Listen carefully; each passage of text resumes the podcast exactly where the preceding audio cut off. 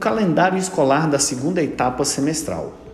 De forma mais intensa, iniciamos as ações pedagógicas nos meses de maio e junho para esta segunda etapa semestral. Na semana de 3 a 7 de maio, foram postadas as atividades escolares na plataforma Microsoft Teams do bloco 1. São elas: Química, Matemática, Geografia, Filosofia, Educação Física, Inglês e Gramática. Também realizamos a nossa segunda reunião de pais, que objetivava informar os desafios dessa etapa e também explicar o formato do boletim analítico, disponível no aplicativo do Colégio JK na pasta Boletins, desde o dia da reunião. E a importância do simulado Enem, segundo ciclo, para o nono ano ao ensino médio. Foi uma semana bastante agitada por informações.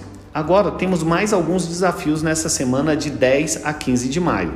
São as atividades do bloco 2: biologia, física, história, sociologia, português, literatura, redação e arte. E ainda a avaliação de educação física para a primeira etapa no sábado letivo, dia 15. A avaliação de educação física também será disponibilizada integralmente online na plataforma Teams das 6 às 23 horas e 59 minutos deste sábado. É importante notar que a alternância de disciplinas sob tarefas de casa é uma reivindicação das famílias e estudantes e permanece assim no mês de maio até a semana de 31 de maio a 2 de junho, que é uma semana curta, pois temos o feriado de Corpus Christi e recesso. Nessa semana, os estudantes realizam exclusivamente a atividade de produção de texto, que é a redação, depende do gênero literário.